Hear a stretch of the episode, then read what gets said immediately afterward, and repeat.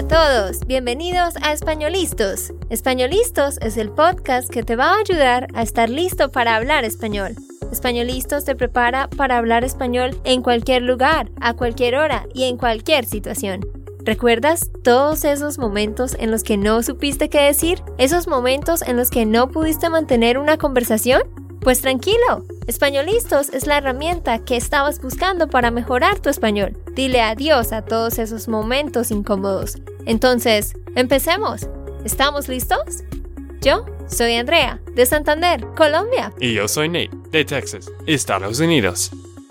Hola, ¿cómo estás? ¿Cómo te va? Espero que muy, muy bien y que estés listo para traducir porque hoy vamos a estar haciendo ejercicios de traducción con Nate. Vamos a hacer un repaso de los cuatro tipos de subjuntivo. Recuerda que tenemos cuatro tipos de este, que es el modo más complejo del español.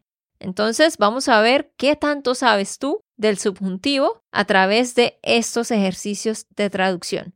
Por supuesto, yo voy a darte y a Nate la respuesta correcta y voy a enseñarte algunas cosas y a explicar algunos tips relacionados con cada frase.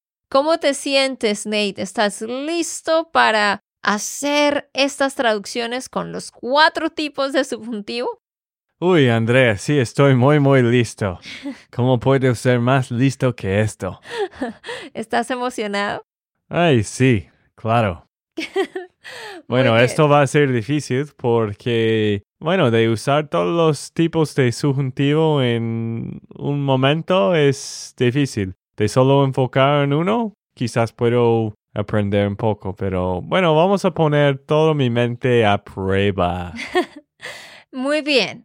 Vamos a hacer 16 ejercicios de traducción. Bueno, vamos a ver cuántos podemos hacer en 30 minutos, ¿no? Bueno, sí, vamos a ver si alcanzamos a hacerlos todos. Pero antes de empezar, un, un pequeño repaso. Hay cuatro tipos de subjuntivo. Uno, subjuntivo presente, que es cuando yo expreso lo que yo siento o una duda o una sugerencia hacia el presente o el futuro. Como por ejemplo, Miguel va a tomar un examen esta tarde. Esa es la situación, lo que es real, que Miguel va a tomar un examen esta tarde. Entonces ahora yo voy a expresar algo hacia esa situación, lo que yo siento hacia esa situación. Pues yo le digo a Miguel, espero que tú pases el examen. Espero que tú pases el examen esta tarde. ¿Sí?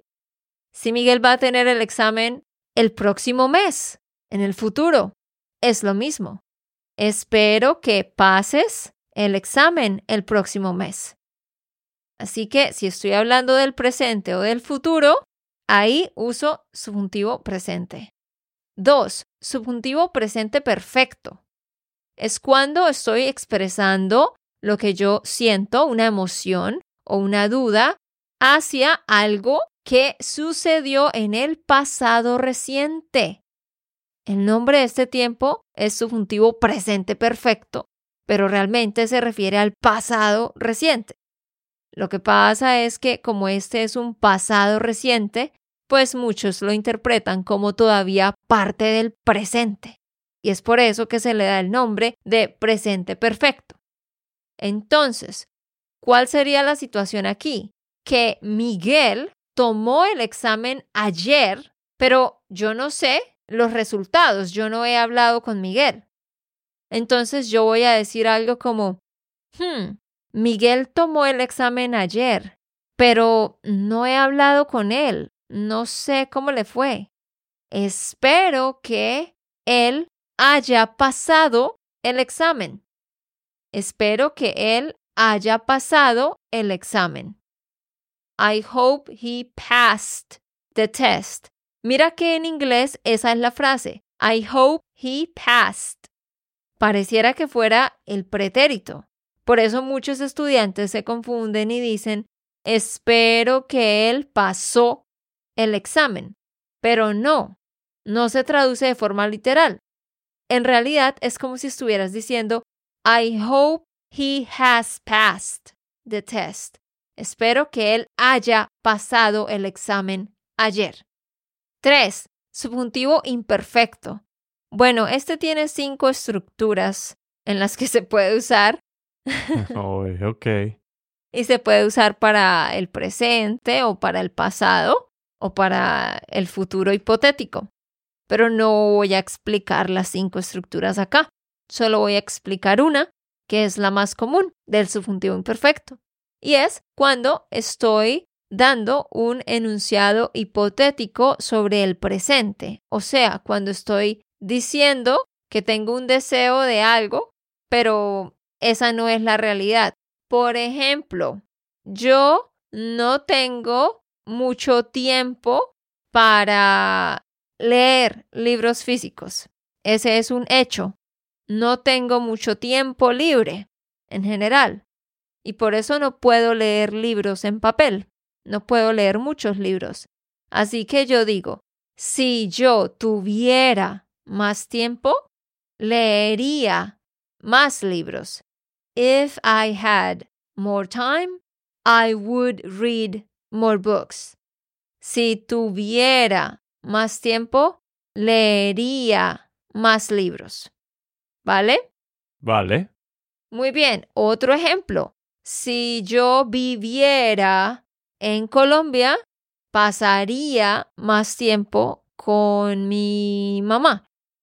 Si yo tuviera más tiempo, viajaría más. Y el último tipo de subjuntivo, cuatro, subjuntivo perfecto.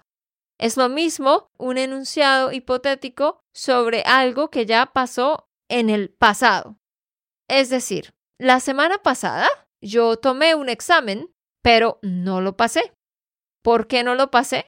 Porque no había estudiado. Yo no estudié y pues no pasé el examen. Así que yo digo, si yo hubiera estudiado más, habría pasado el examen. If I had studied more, I would have passed the test.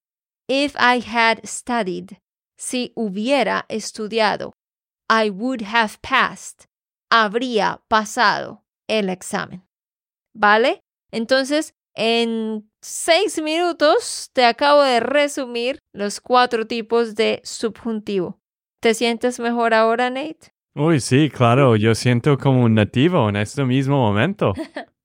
bueno, pues vamos a comprobarlo. Pero antes de seguir, te recuerdo que tú puedes descargar la transcripción de este episodio. Solo ve a espanolistos.com y allá vas a ver este episodio y podrás descargarlo. Ve a espanolistos.com. Muy bien, ahora sí, sin más rodeos, comencemos. 1. I doubt they studied the whole day. I doubt they studied the whole day. Duro que ellos hayan estudiado todo el día. Wow, Nate. Sí, como te dije, en seis minutos aprendí todo. Estoy de verdad sorprendida. Bueno, ya hemos grabado casi 400 podcasts y quizás un cuarto son episodios como esto de gramática. Entonces, uy, no sé, de estos subjuntivos, quizás 50 de estos o 40, ¿no? ¿Quién sabe? No sé, muchos. No tanto, no tanto, quizás 20. Pero me sorprendiste, baby. Muy bien hecho. ¿Y a ti cómo te fue? Por supuesto, tú tienes que traducir también al tiempo con Nate. Dudo que ellos hayan estudiado todo el día. I doubt they studied sabemos que aunque esté en pasado en inglés, no se dice estudiaron, sino hayan estudiado. 2. If I had known that you needed help, I would have helped you. Repito. If I had known that you needed help, I would have helped you. Primera parte. If I had known that you needed help, si yo hubiera sabido que tú necesitaba ayuda, Muy bien. Que tú necesitabas. necesitabas ayuda, I would have helped you. yo hubiera, no, yo habría ayudarte. Mm, más o menos. Yo habría te ayudará, no. Mm, piensa de nuevo, baby. I would have helped you. Tú lo estás diciendo bien. Habría está bien. Te habría. Pero entonces, ¿cómo conjugas el verbo ayudar? ¿Te habría ayudado? Sí. Ah, bueno. Muy bien. bien hecho. I would have helped you. Te habría ayudado. Muy bien. Si yo hubiera sabido que necesitabas ayuda, te habría ayudado. 3. My mom told me to clean all the kitchen. Repito. My mom told me to clean all the kitchen. Mi mamá me dijo que necesito... Mm-mm. No. Escucha de nuevo. My mom told me to clean all the kitchen. Mi mamá me dijo que limpiara Ujú. La cocina Sí, muy bien. sin errores. Que limpiara toda la cocina. Ah, toda la cocina. Bueno, ¿quién quiere lavar todo? Bueno, limpiar solo un poquito de la cocina. Bueno, de hecho, sepan que Nate siempre limpia toda la cocina. Es un muy buen esposo. Bueno, eh, tenemos diferentes, ¿cómo se dice? ¿Roles en español? Roles. Ah, roles. Yo cocino en la mañana, la- el desayuno. Y pues tú limpias a veces en la cocina y diferentes partes de la casa. Pero bueno, Andrea siempre está ocupada trabajando en la escuela. mientras yo estoy jugando golf o viendo partidos. Entonces, bueno, yo pues tengo que hacer cosas en la casa también, ¿no?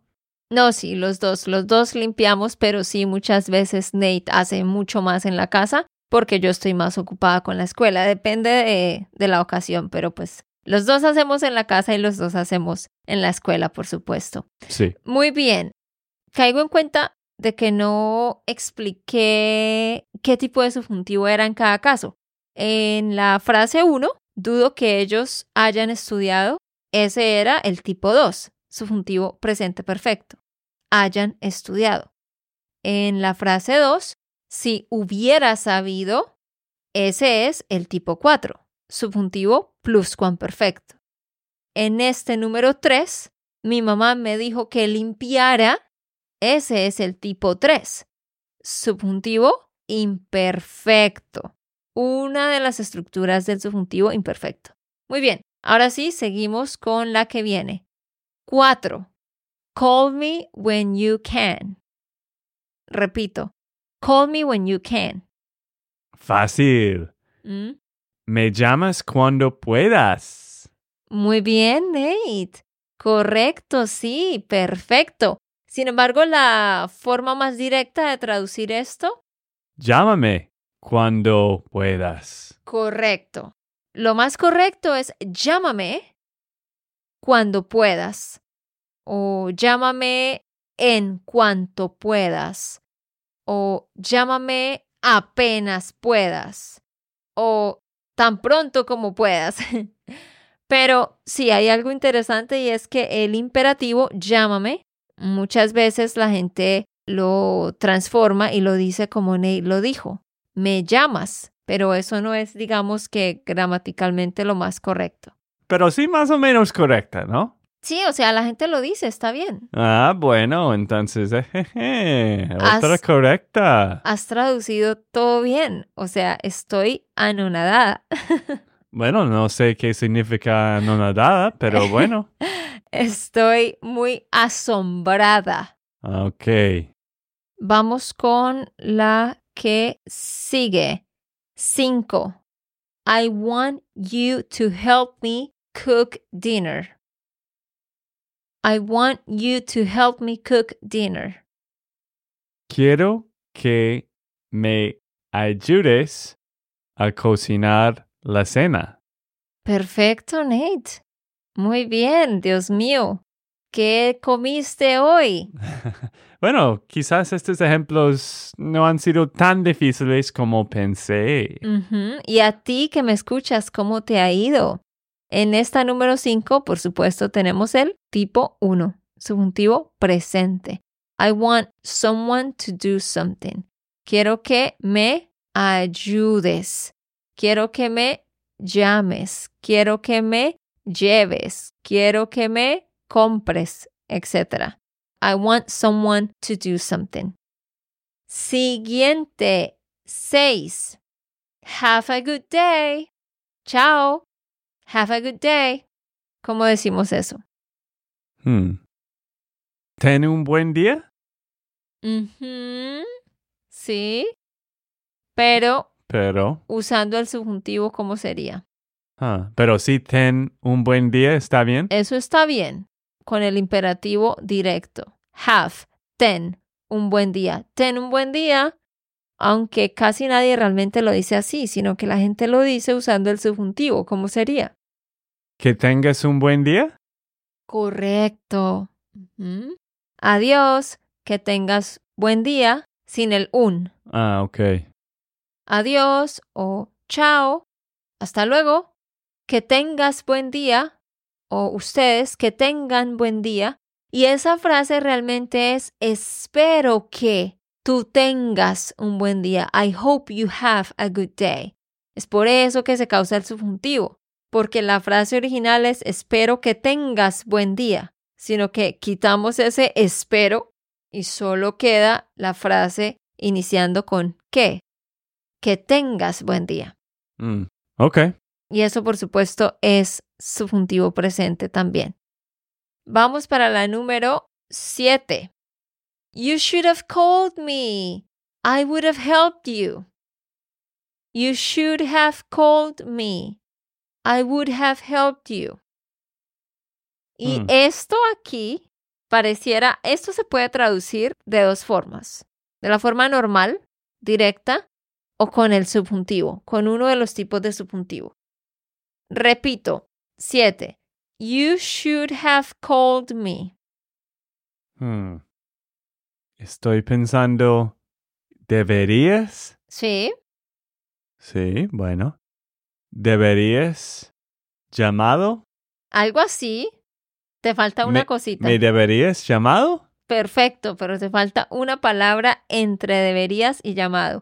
Me deberías llamado. Te falta una palabra entre deberías y llamado. ¿Cuál será? You should have called me. ¿Me deberías tenido llamado? Uh-uh. No. Something like that. bueno, no sé. Está muy cerca, baby. Otra traducción de have. Escucha, escucha. You should have called me. Ya tienes deberías have llamado. ¿Cuál es otra traducción de have en vez de tener? ¿Me deberías hubiera llamado? Ok, sí es haber, pero no es hubiera. Me debí... You don't you need to use the subjunctive in this construction, by the way. Bueno, no sé. ¿Qué? No, es... es- Estás muy cerca. Ay, ya, no, yo, no- yo no puedo tener más errores en este ejemplo. ¿Tú ya la adivinaste? Mira, es me deberías haber llamado. Literal. Ah, sí, estaba pensando, a ver. Should have called. Deberías haber llamado. Claro, sí, sí, eso es lo que estaba pensando. De hecho, aquí hay dos traducciones para You should have called me. Me deberías haber llamado o deberías haberme llamado. ¿Mm? Hmm. Hay dos formas. Y aquí va lo interesante, que esto también se puede decir con el subjuntivo pluscuamperfecto, tipo 4. El pluscuamperfecto se usa para reemplazar esta construcción y decimos me hubieras llamado en vez de me deberías haber llamado. Solamente me hubieras llamado. ¿Mm? ¿Sabías eso? Sí, sí, he escuchado esto. Me hubieras llamado. Segunda parte. I would have helped you. ¿Cómo sería eso? I would have helped you. ¿Te habría ayudado? Sí, correcto. Perfecto. Ah, bueno, porque eso es lo que tú estabas explicando antes, ¿no? Sí. Me hubieras llamado. Yo te habría ayudado. Exactamente, así es. Y por supuesto aquí tenemos el pluscuamperfecto al inicio. Hubieras llamado. Y en el otro lado tenemos el condicional compuesto. Habría ayudado. Siguiente. 8. If I had more time, I would play more golf. Uy, wow. If I had more time, I would play more golf. Algo que aplica para ti. Si hubiera tenido más tiempo. No, mi amor. Escucha muy bien. If I had. I'm not saying if I had had. Eso sería hubiera tenido. Esto es sobre el presente, sobre este momento. If I had more time, I would play more golf. Si he tenido más tiempo. Si habría tenido. No necesitas el verbo haber ahí. Es el verbo tener. If I had more time. Si tenía más tiempo. En imperfecto. Ay, no, estoy usando todos los modos. si tuviera. Ah, claro.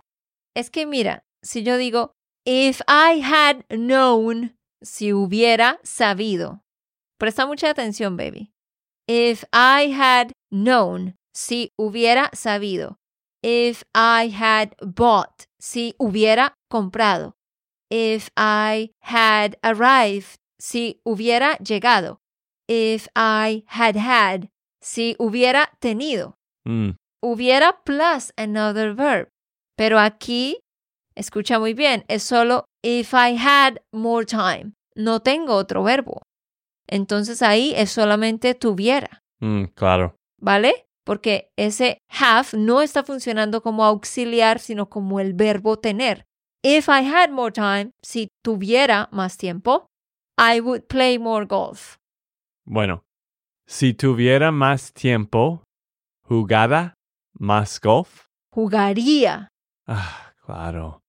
Jugaría más golf. Porque aquí en la segunda parte de la frase ya no es el subjuntivo, sino es el condicional simple.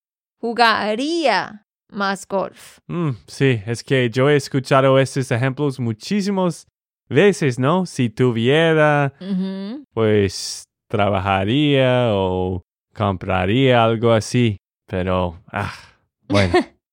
es porque no has utilizado esas expresiones, esas construcciones recientemente. Quiero hacer una pausa para hacer esta comparación. En este último ejemplo tenemos el subjuntivo imperfecto, que es el tipo 3. Si yo tuviera, y luego en la segunda parte de la frase tenemos el condicional simple, jugaría. Así que quiero hacer esta comparación. Subjuntivo imperfecto, hipotético, es cuando hablo de algo en el presente. Por ejemplo, Nate no tiene mucho tiempo ahorita, pero él quisiera jugar más golf. Entonces yo digo, si Nate tuviera más tiempo ahora en el presente, él jugaría más golf. If Nate had more time now, he would play more golf. Subjuntivo imperfecto en un lado y condicional simple en el otro. Pero ahora hagamos un contraste con la otra construcción que se refiere al pasado. Entonces yo digo que el año pasado Nate no tuvo mucho tiempo y él quería jugar más golf, pero no tuvo mucho tiempo. Ahí voy a decir If Nate had had more time, he would have played more golf, or he would have played golf more. If he had had more time. si él hubiera tenido más tiempo. Subjuntivo pluscuamperfecto. He would have played. Habría jugado. Condicional compuesto. Entonces, esta es la estructura para el pasado. ¿Tiene sentido, Nate? Creo que sí. Creo. Sigamos. 9. I would have bought a new car if I had saved more last year. A ver, tú que me escuchas, ¿cómo se traduciría esta? Primera parte. I would have bought a new car. Yo hubiera comprado un nuevo carro. I would have. Habría. Ah, sí, es que siempre me confunde entre hubiera y habría. Had es hubiera, pero would have es habría. Bueno, eso debe ser fácil entonces. ¿Por qué no puedo recordar esto? No sé. Yo sé por qué te estás confundiendo y no es tu culpa. Ahorita te voy a decir algo que tal vez no recuerdas. Pero traduzcamos esta. De nuevo. I would have bought a new car. Yo habría comprado un carro nuevo.